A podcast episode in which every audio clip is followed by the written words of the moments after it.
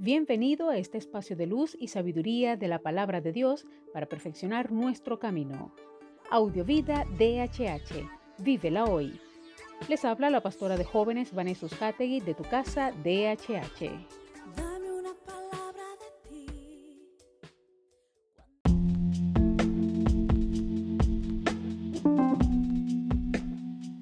El mensaje de hoy se titula Espejo Social. Primera de Corintios 7:23 dice, han sido rescatados a buen precio, no se hagan esclavos de realidades humanas.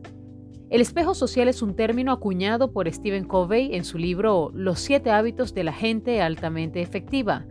Con este concepto trata de expresar la realidad de que muchas personas, al no tener clara su identidad, nuestra vida, nuestro propósito y singularidad, simplemente vivimos según las expectativas que el entorno proyecta sobre nosotros. Este entorno puede ser desde algo tan cercano como la familia hasta algo más amplio como la sociedad en la que vivimos. Tratamos de amoldar nuestra vida a esas expectativas, ser lo que se espera o quiere que seamos. Dejamos de vivir la vida singular para la que fuimos creados. Abrazar esta vocación, misión, sentido, propósito singular para el cual hemos sido creados posiblemente es la tarea más importante que todo seguidor del Maestro debe plantearse. El escritor Parker Palmer lo describe magistralmente de esta manera. Hoy entiendo la vocación de manera completamente distinta, no como algo que se deba conseguir, sino como un don que hay que recibir. Descubrir la vocación no significa arrastrarse hacia un premio que no puedo alcanzar, sino aceptar el tesoro auténtico que ya poseo.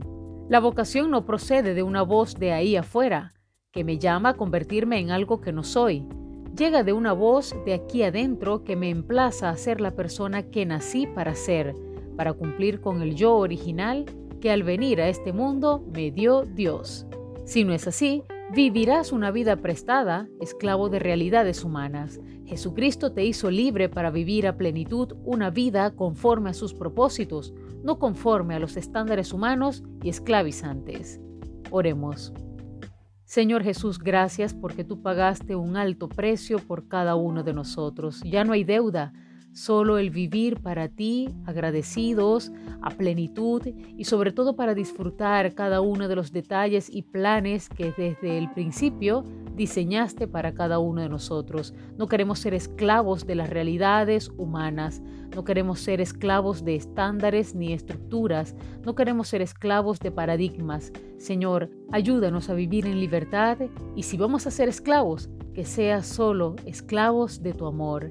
Gracias Padre porque nos has hecho libres y gracias Señor por haber pagado un alto precio por cada uno de nosotros. Gracias Señor. Amén.